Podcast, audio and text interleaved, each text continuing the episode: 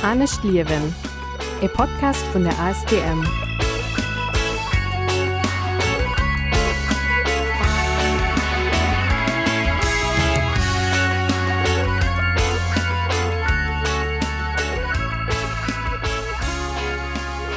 Willkommen bei Anne Schlierwen, dem Podcast vun As Thermann zum Abech mam Klimabündnis Lettzeburg an Radio Ara, mein Nummer Cedric Reichel. Willkommen bei Anne Schlierwen am Mond April.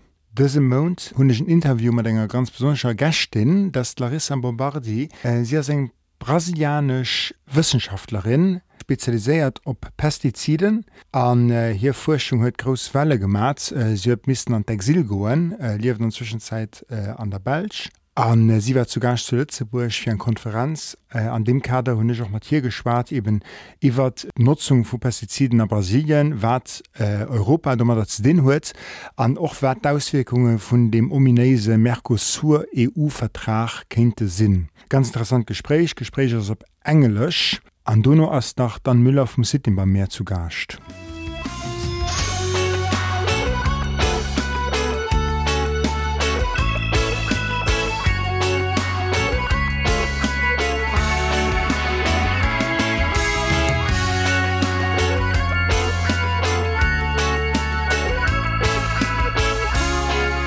Aber mehr am Studio haut aus Larissa Bombardi. Larissa, we will talk in English, right? Yes, right. Hi, nice to meet you. Nice to meet you too. Thanks for finding the time. Thanks for the invitation. My yes, pleasure. It's my pleasure. It's an invitation because you are in Luxembourg for the first time, as, as far as I know. Yes, Yeah. exactly. And you are here in the framework of a conference which is taking place today. We record on the 14th of March. And mm-hmm. the conference is taking place this evening, and it's called Comment l'accord de Mercosur empoisonne les populations au Brésil et en Europe. We will talk about the conference later, about the subject you're presenting there, but maybe first you could present yourself. Who are you and why are you mm-hmm. here? Okay, so first of all, let me explain to people that are listening to us that my English is not uh, proficient, but I'm doing my best to be clear. So I'm a Brazilian. Yes. um, woman geographer. I'm a professor at University of São Paulo in Brazil, which is the uh, largest university in Brazil. And I am living in Brussels in exile because I've, um, yes, I've started to suffer some threats um, since I've launched my atlas, which is about the impact of pesticides in Brazil. So since I launched it in Europe in 2019, I've started to suffer some threats. So I was obliged to leave my country, and I'm living in Belgium with my two kids. Yeah, I think that's also very important to mention that you are living in exile, that you had to leave Brazil. Uh, people don't hear a lot about this. Usually we hear about other people having to leave their countries, but uh, about Brazil, it's not so common as far as we know. Um, but uh, this also exists, especially as you are a professor at university. Yes, But you have been a professor for many years before. for 15 yeah, years. 15 years. Yes. So when did your research on this subject really start? uh, in 2008 i've started to so in my whole career i was um, yes i've been focused on agrarian issues agriculture etc and since uh, 2008 i yes i started to to focus on pesticides. Yes. You say that your well your major publication which was also uh, which also has been translated into uh, spanish and english to English, Yeah. not to Spanish, but yes to English. Ah, and then, sorry. no, it's okay. And th- this is the the the main point. Yeah. I mean, while uh, I was in Brazil Yeah. talking to Brazilian public, uh, showing the impact of pesticides there in children, in women, indigenous people, etc., nothing happened to me. But once I've launched it in Europe, showing the impact of this model of agriculture. Then I've started to suffer threats because of I was like um, uh, how can I say, I was disturbing the image of uh, agrobusiness in Brazil. That's that's what I've I, was threatened. What's important to, to know is that Brazil is one of the leaders or is the leader in pesticide use in the world, no? Yes, the lead in terms of pesticides use, and also we are the the biggest um, importer of pesticides. When we talk about importer, you have a very strong terminology you use, for example, also in your presentation, which is uh, chemical colonialism. of course, this also like uh, people always react very, how say, um, shocked when they hear the word or aversive when they hear the word colonialism. But why do you use this word? why I am using this word. So, uh, because mostly uh, the pesticides are produced here in Europe. So, the European Union countries, they are leading the pesticides uh, sales. Uh, more than one third of the whole pesticide sales are uh, controlled by European companies and uh, the European Union is the most restrictive bloc in terms of uh, banned uh, pesticides. So the European Union already banned 269 pesticides, but the European Union is still selling those pesticides to third countries, especially the the countries for the the from global south. That's why I'm calling like. Uh, chemical colonialism because of this you know something some substances that are not allowed here because they are carcinogenic they are they are related to endocrine disruption uh, and etc different kinds of uh, problems. They are not you are not accepting these products here but they are going to my country. So that's why. And also because the difference uh, the difference when i'm talking about residues in food or drinking water it's a huge asymmetry if i'm if i'm doing a comparison uh, between the European Union and Mercosur countries, for example.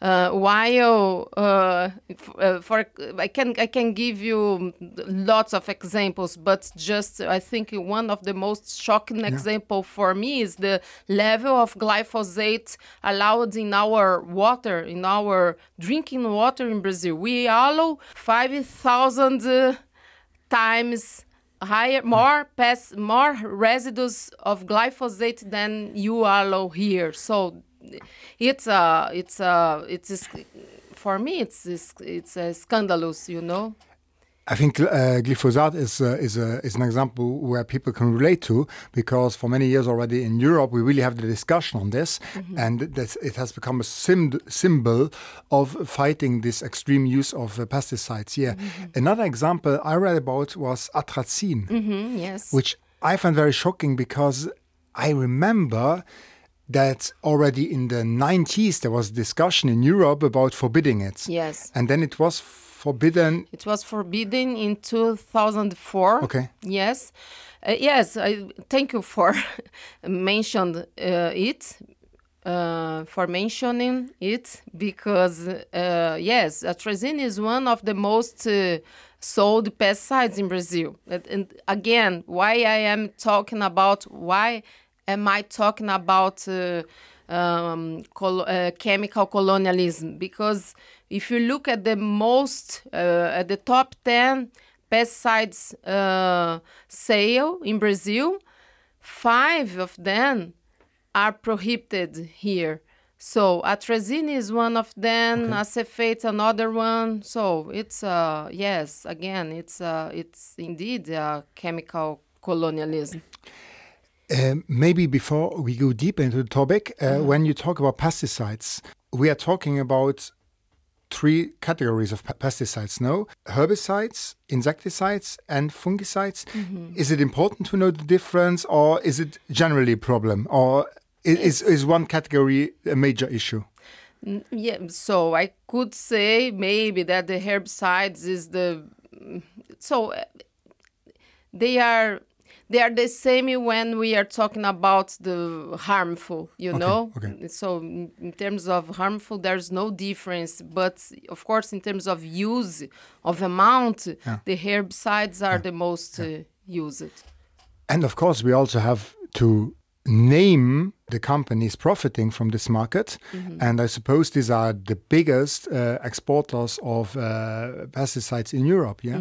So Yes, they are. Bayer, I suppose, Yes, and also BASF. and uh, Syngenta. Yes. Uh-huh. Yeah.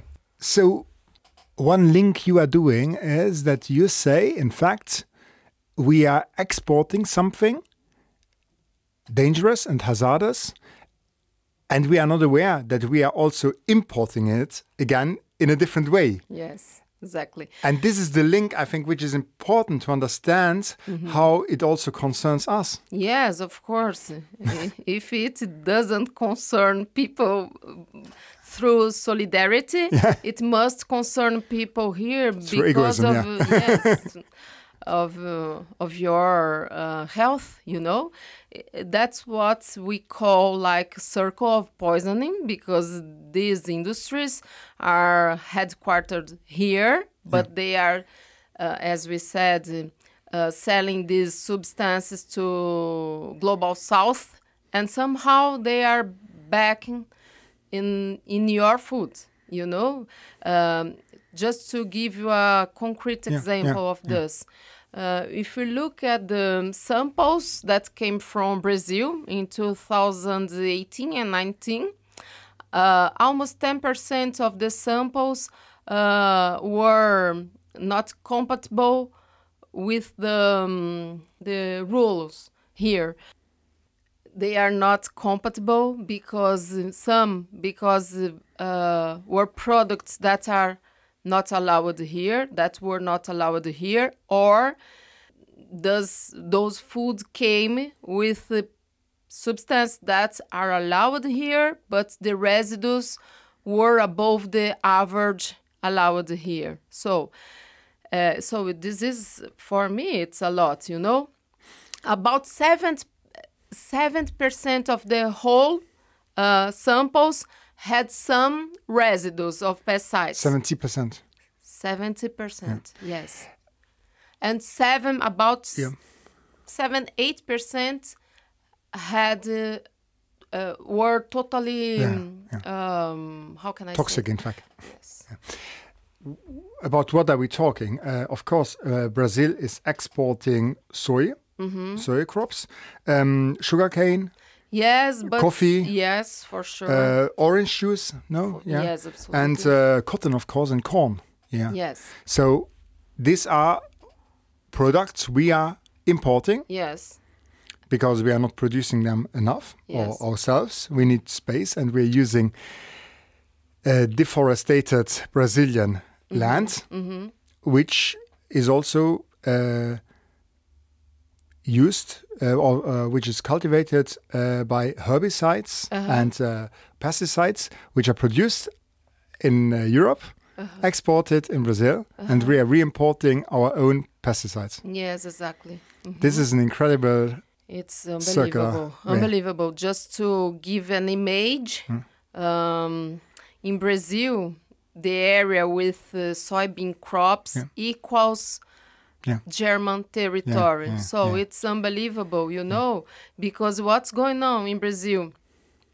Uh, instead of we growing food, we are growing commodities and the areas which were addressed to food are um, diminishing, are Diminishing, decreasing. You know, like the four pillars of Brazilian food, which are uh, beans, rice, um, wheat, and cassava, they they decreased about forty percent in the latest years. So it's it's to to say the minimum. It's not fair.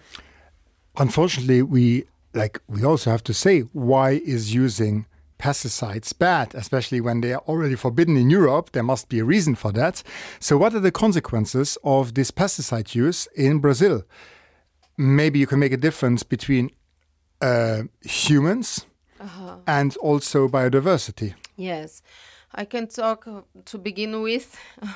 I'm talking about the impact of environment. Uh, just to give two examples that for me are cho- shocking. uh, some endangered species like uh, hyacinth macaw and uh, Brazilian jaguar. They have been poisoned by pesticides. Just to, to give an example, among many others, and of course, the number of bees that have been died because of pesticides uh, pois- poisoning is uh, is uh, uh, unbelievable. Uh, and regarding the health uh, issues, I can give you many, many examples. Um, the number of people poisoned by pesticides in the latest 10 years in Brazil were 56,000 people. So, again, 56,000 people intoxicated, poisoned by pesticides in Brazil in the latest 10 years, which means maybe if we take in, in, in account that uh, for each case reported we have 50 unreported, maybe we had in this period more than 2 million people poisoned by pesticides. And what is uh, more impressive for me at, uh, is, is that about 20% of the people poisoned by pesticides are children and teenagers. So, uh, between 0 and 19 years old. I think it's uh, an infanticide, you know? And more than this, even babies have been poisoned by pesticides. In the latest 10 years, um, 543 babies were intoxicated by pesticides. When I say baby, babies i mean babies between 0 and 9 and 12 months old. It's it's shocking you know and even pregnant women. Yeah. so we are we are uh, how can i say? We are putting in risk uh, the next generation you know even before they they come and as far as I know, you can't really make a difference between regions in Brazil. Mm -hmm. It affects the whole country, no more or less. Yes, yes, because if you look at the data, the areas uh, where we we grow soybean, sugarcane, maize, uh, are those areas are the most affected by pesticides. There's no doubt about yeah, this. Yeah, of course. Mm -hmm which are in the south yeah. and uh, yes, mostly in the south of the country, in the middle west mm. and south. But the consequences are felt in the whole country. In the whole country, but uh, of course, who are the most affected? Yeah. Indigenous people, vulnerable people, indigenous course. people, peasants, and uh, rural workers, and even even people which um, uh, lives in the countryside, in the cities in the countryside, they are affected also. If you look at the data about uh, malformations, in bad formations, malformations, uh, in São Paulo state, for example, uh, it's totally clear how the areas where we grow sugarcane, even the rich mm. uh, municipalities in the countryside in São Paulo state are most affected by the by the, the these pesticides you know? Um, yes mm -hmm. so i have to ask you if everyone knows this and if it's obvious why did you become a problem when when you published these studies? When when? Why? Why? Why, why yes, did you become a problem? Because yes. it's a we are talking about the country with yes, because of course a huge population in europe uh, you are i think step by step, you have been more aware about the problems related to this model of agriculture. And Brazil agribusiness, the Brazilian agribusiness is totally uh, worried about the image of the agribusiness. Uh, Brazilian agrobusiness abroad, you know, they are totally worried about this image because if you, you decide to to boycott mm. the Brazilian products, what's going on? So the European Union is the second market for the uh, Brazilian product. So it, this is a, a, an issue of concern for Brazilian agribusiness. Th this is so clear for me. Why? And I'm going to give you a concrete example of yeah, this. Please once I've launched the atlas, there there was a person um, in, in, Brazil related to agribusiness, and he published an article in a new online newspaper trying to uh, discredit my research, uh, saying that the title was Brazilian professor went to Europe to do a mass, uh, or and he said Brazilian professor Yeah.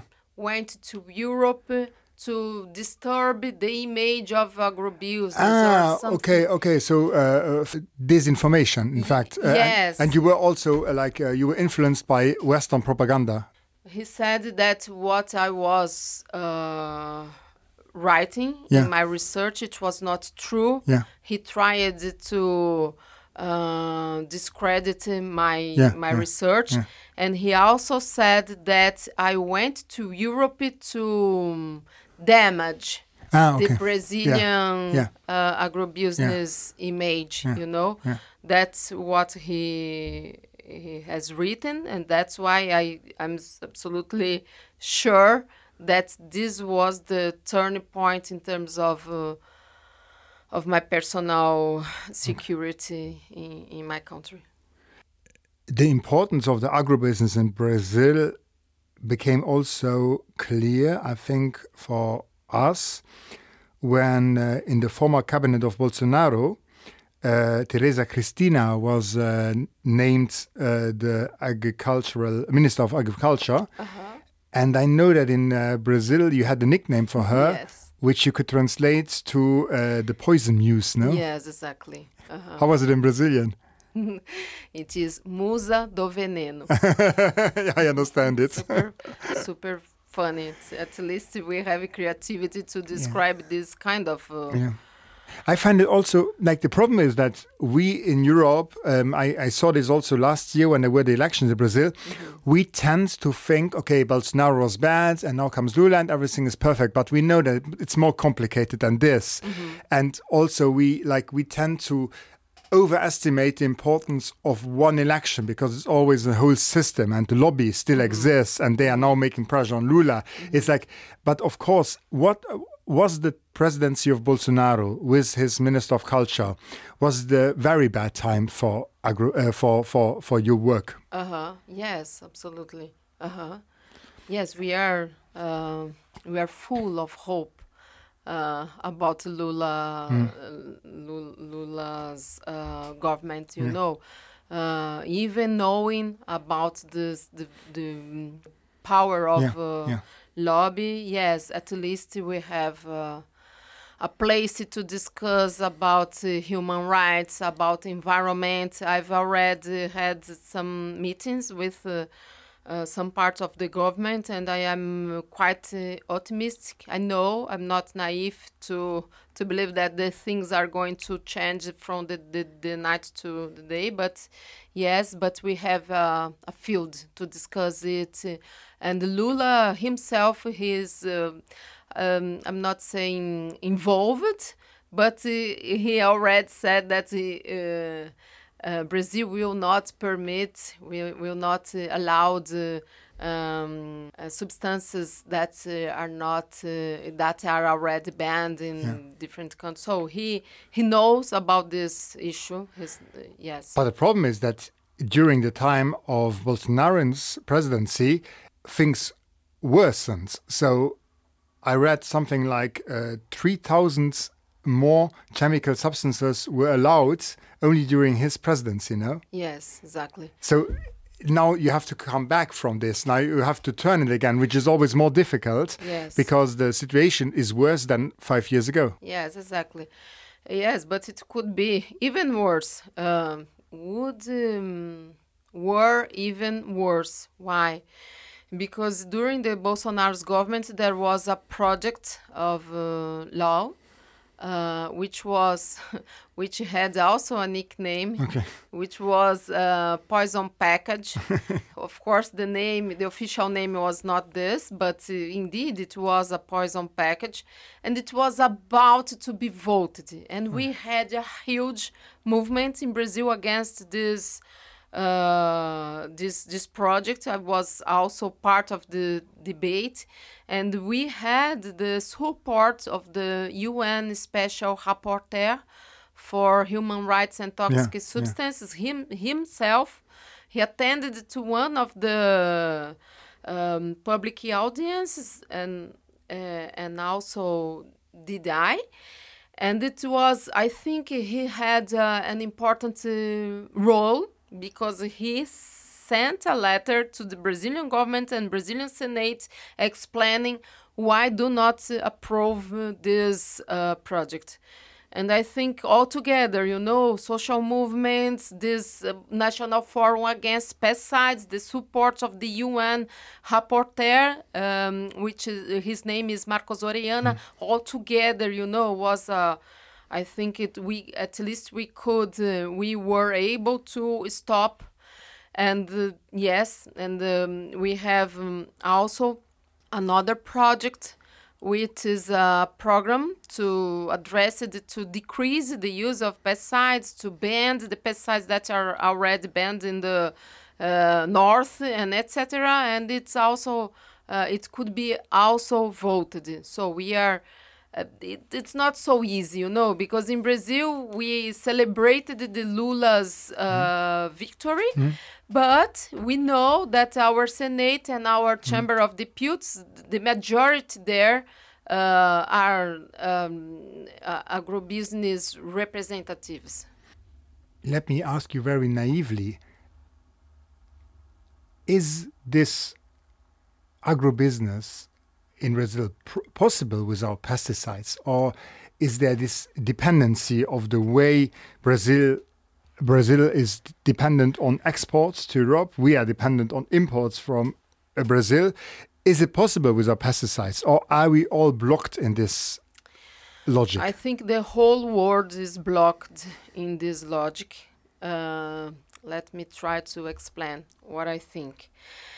Uh, I think uh, Brazil and the, the, Latin American countries they were structured in in their social structure uh, are related to to land.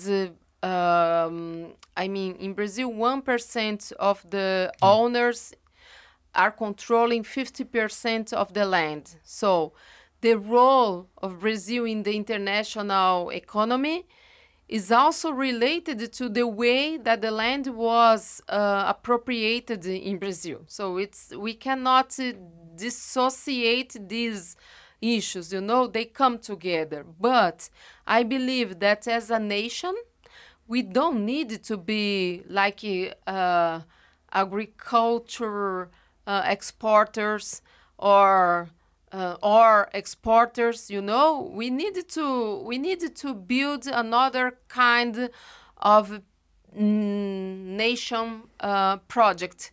That's what i what i believe. With the agrarian reform yeah.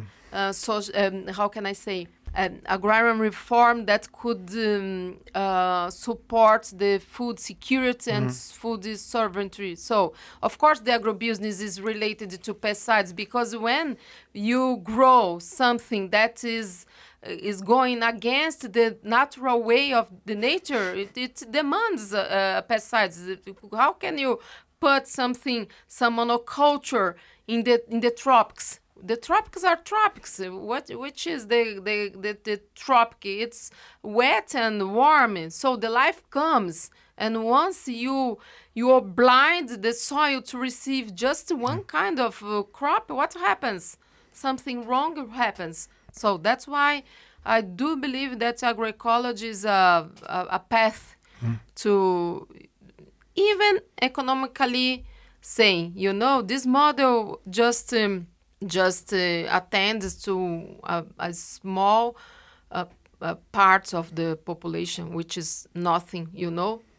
Maybe I make the link to international treaties on this, because of course there are reasons uh, also um, why some years ago there was a big discussion about the uh, European Union Mercosur free trade agreement. Mm -hmm also in Europe, uh, also in Luxembourg, uh, for example, in the Klimabündnis, um, more than 20 uh, municipalities uh, uh, signed a statement against this uh, treaty to ask our government to not sign it. Mm -hmm. and then it was forgotten for some time, also because, of course, the Bolsonaro administration, because it was not, how to say, opportunistic for Europe to have this discussion anymore. And uh, since Lula was re-elected, or ele- well, re-elected, you can say, in fact, um, it seems that behind closed doors there is new discuss. There are new discussions going on, and of course, this Damocles sword, sword of uh, the EU-Mercosur agreement seems to be somehow hanging above it. And um, what do you think does such a treaty mean also for the use of pesticides?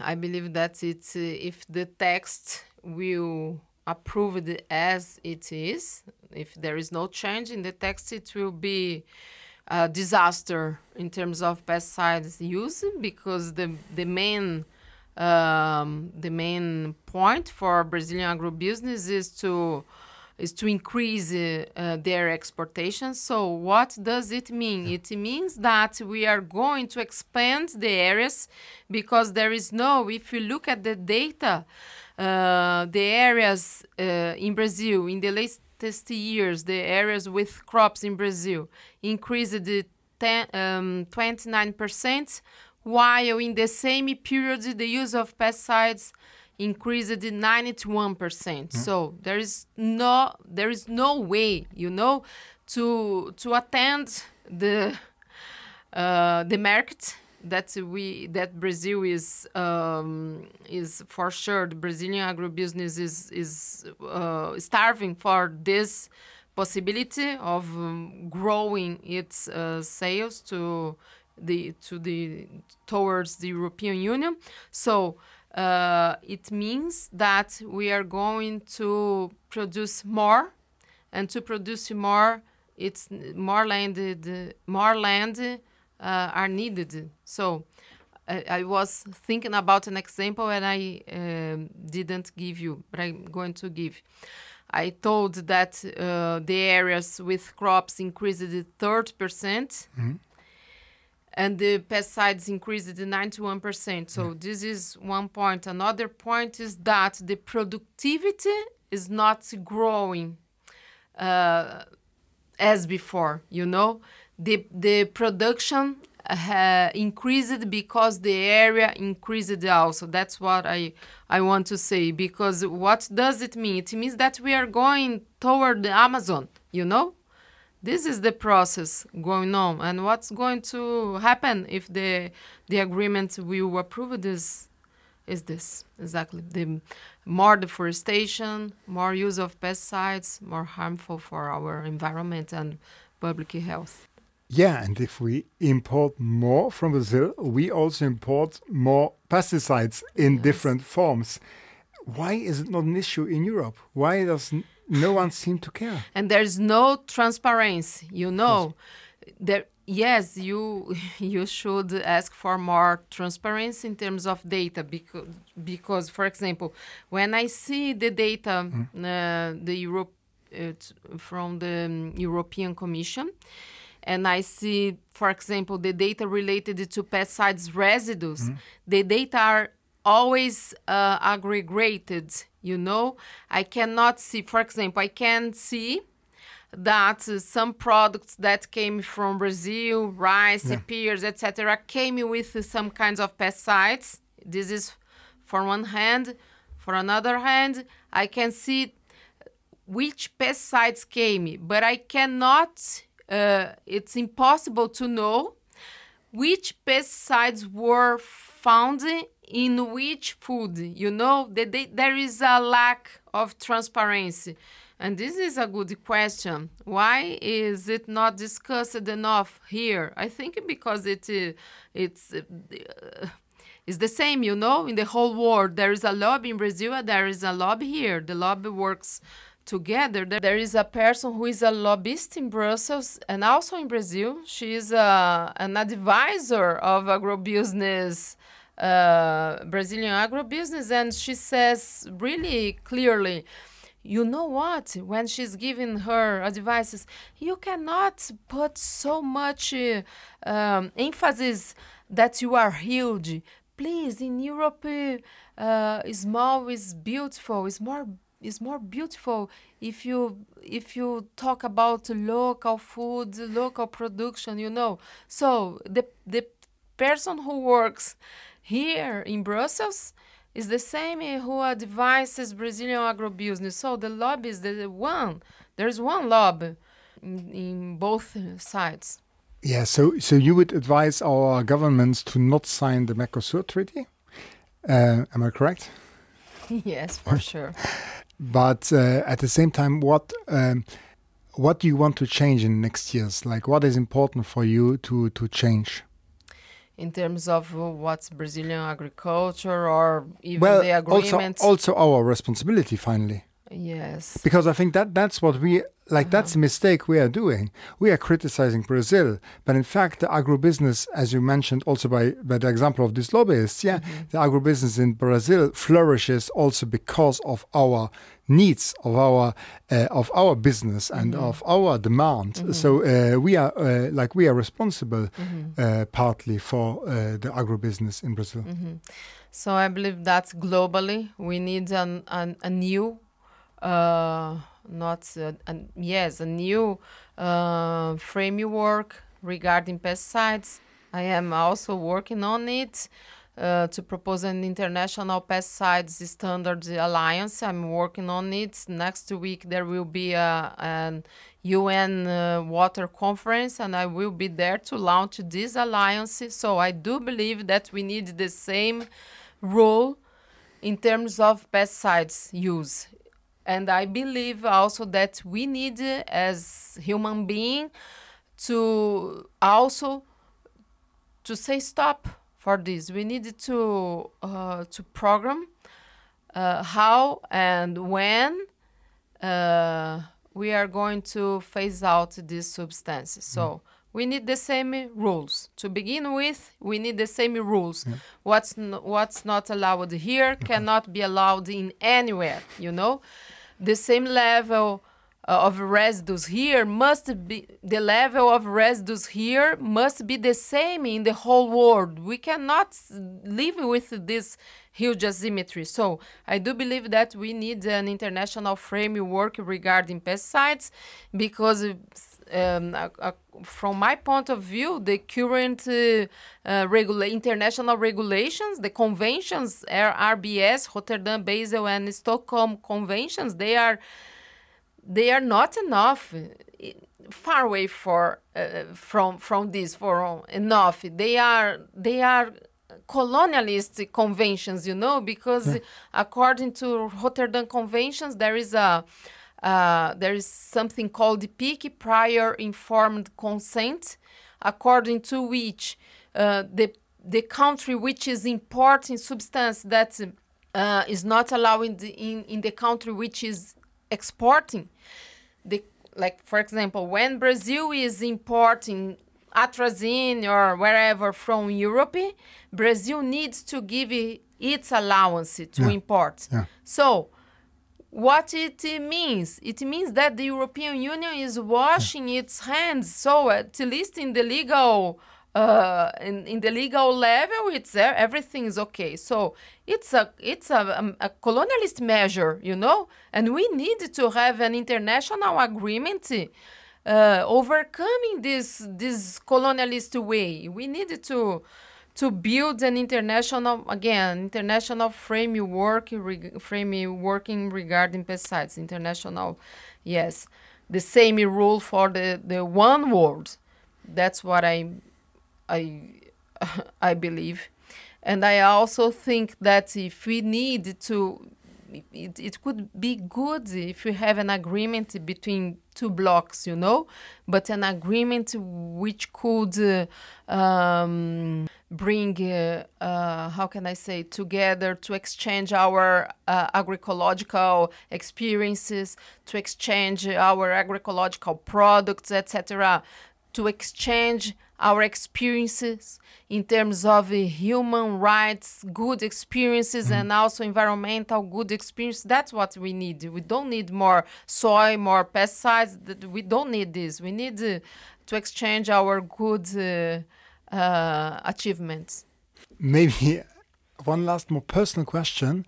Um, also in our work and especially over the last years, many people worry about uh, also uh, like they want to reduce their personal carbon footprint, There's their carbon footprint, their footprint on Okay. CO, CO2 carbon footprint. uh, And then they learn that uh, one of the major problems is, of course, um, our our diet in Luxembourg. People eat a lot of meat, and then they learn that beef and so on is fed by soy food, and soya comes from Brazil. So they, like many, become vegetarians or they eat much less meat um, for conscious reasons, for moral reasons, but also for uh, climate change reasons. Do you agree with this personally? Uh, that uh, we make this logic and this link between our our consumption of meat and the soya production in Brazil. Is this correct, in your opinion? it's correct, uh, in my opinion, for sure, but it's not enough, of course. it's important, and it, for me, it is the first step, Okay. you know. But of course, we need something uh, in another scale. But it's totally true and important. I'm always happy to to check my arguments and to check my uh, way of understanding links between Yes. Mm-hmm. our uh, consumption in Luxembourg and the effects and the how say the interdependencies with the global south, the repercussions on the global Mm-hmm. Yes. south. So for me, it's always important also to to to Yes. to discuss this with my guests. Yes, I have some maps in my head to illustrate uh, Okay. your concerns. And just to give, to give an example, we have more heads of cattle in Brazil than people. It's not a joke, it's true. We Yeah, have. yeah. So, Well, I, I read last week that the weight of all cattle in the world is three times more than the weight of all people in the world. Something like this. yes. Like uh, there are some statistics like this which Yes. really make you understand that uh, Yes. like the, the the cattle is real. Like we have too much uh, yes. animals we uh, uh, we cons- uh, consume it. Yes, and the, just to to take this opportunity, the promise of green revolution. I mean, the this whole pack of pesticides, um, artificial fertilizers, etc., was to overcome the hunger Yeah. in the world. Yeah. And what happened? We didn't overcome the hunger, and we now have this poisoning of us, of ourselves, and uh, of the earth. This just to to highlight also this point. Yeah. Great. Thanks so much for explaining this to me. And uh, thanks so much for speaking this speaking in English. It's of course it's uh, I say uh, it's an effort, but with an interpreter in a podcast is always more difficult. um, so uh, thanks a lot uh, for uh, uh, this, uh, doing this in English. Muito obri- obrigado. Um, and uh, maybe as a closing question, what wouldn't you like to explain anymore in five years? I'm sorry, what? What wouldn't you like to explain anymore Ah, in five years? So, ah, okay. Ah, that's a good question. I would, in five years, I would like to explain another uh, issue. I would like to explain how the women in Brazil, through agroecological practices, overcome the hunger. Yeah. They are more uh, autonomous. yeah, yeah. They are healthy. They are so. That's what I want to to talk in five years here. Yeah, and uh, you, you know, in this podcast, I always t- uh, talked uh, several times uh, about ecofeminism. Okay. I really love this subject. Great. It's so interesting. Yeah. Uh, I had guests from Ecuador, for example, from uh, Acción uh, Ecológica. Uh-huh. Um, and uh, it's really, uh, yeah, it's always a pleasure to talk about this. But you're right. I, but I hope uh, it will not take uh, five years to talk Yes. about this anymore. Yeah, yeah, yeah. Um, but thanks so- much, uh, and um, so uh, I'm looking forward to the conference this evening, Mm-hmm. and I I hope very much that also you can uh, leave your exile again Mm-hmm. and uh, go back to Brazil with your children, of course. Um, but you have to do this uh, whenever you feel safe. Mhm. Yes, thank you so much for the invitation. You're very much welcome. Muito obrigada.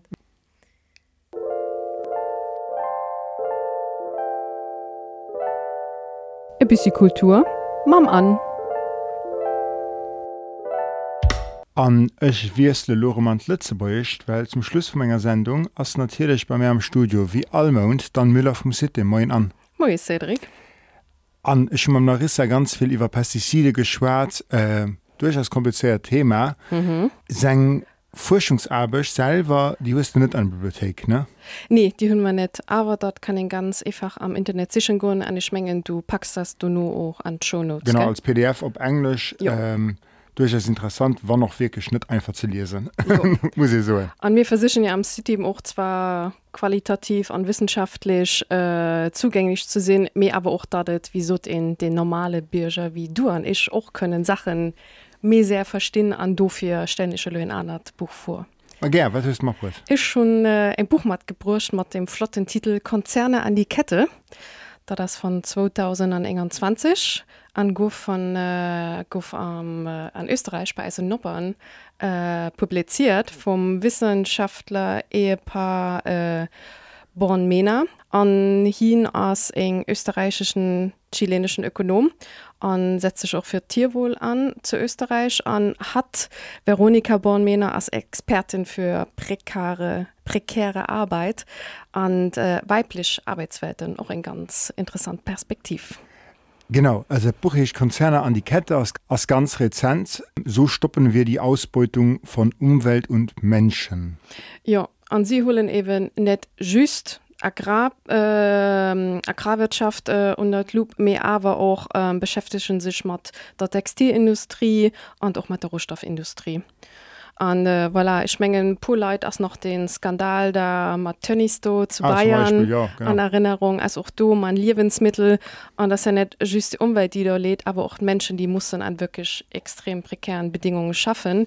An äh, dat interessant an dem Buch as wie gesot sie die drei großen Bereiche do ähm, gin mir no gehol mir aber auch leid die daran erschaffen kommen zu Wort an et schließt auch da Matte auf wat geschieht schon? Wie helfen sich Leid selber was?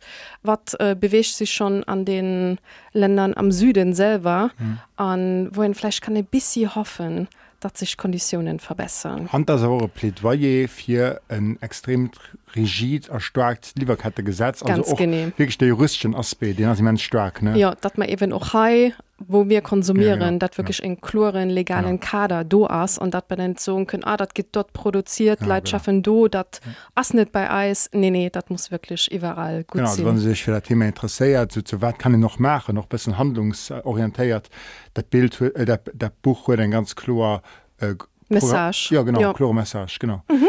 gut super ähm, dann äh, dat kann sich auslehnen am City von ja. bis Freides von 12 bis 6 Uhr. Am Donnerstag sind ja ab bis halb 8. Ganz genau, bravo. Super. Ja. Genau. Äh, kann einfach immer auf ihre Website gehen und sich informieren. Yes, manch klifft. Gut, merci an, bis nächsten Monat. Bis nächstes Mal, Cedric.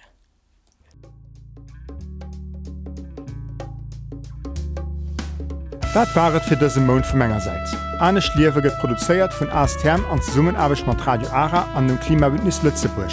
Dir kennt ihr aktuell vollch auch immer op der Website vu Radio Ara lausren an Rufwürden. ASTM fand ihr auch auf Facebook an Instagram an nazilech an astm.lu.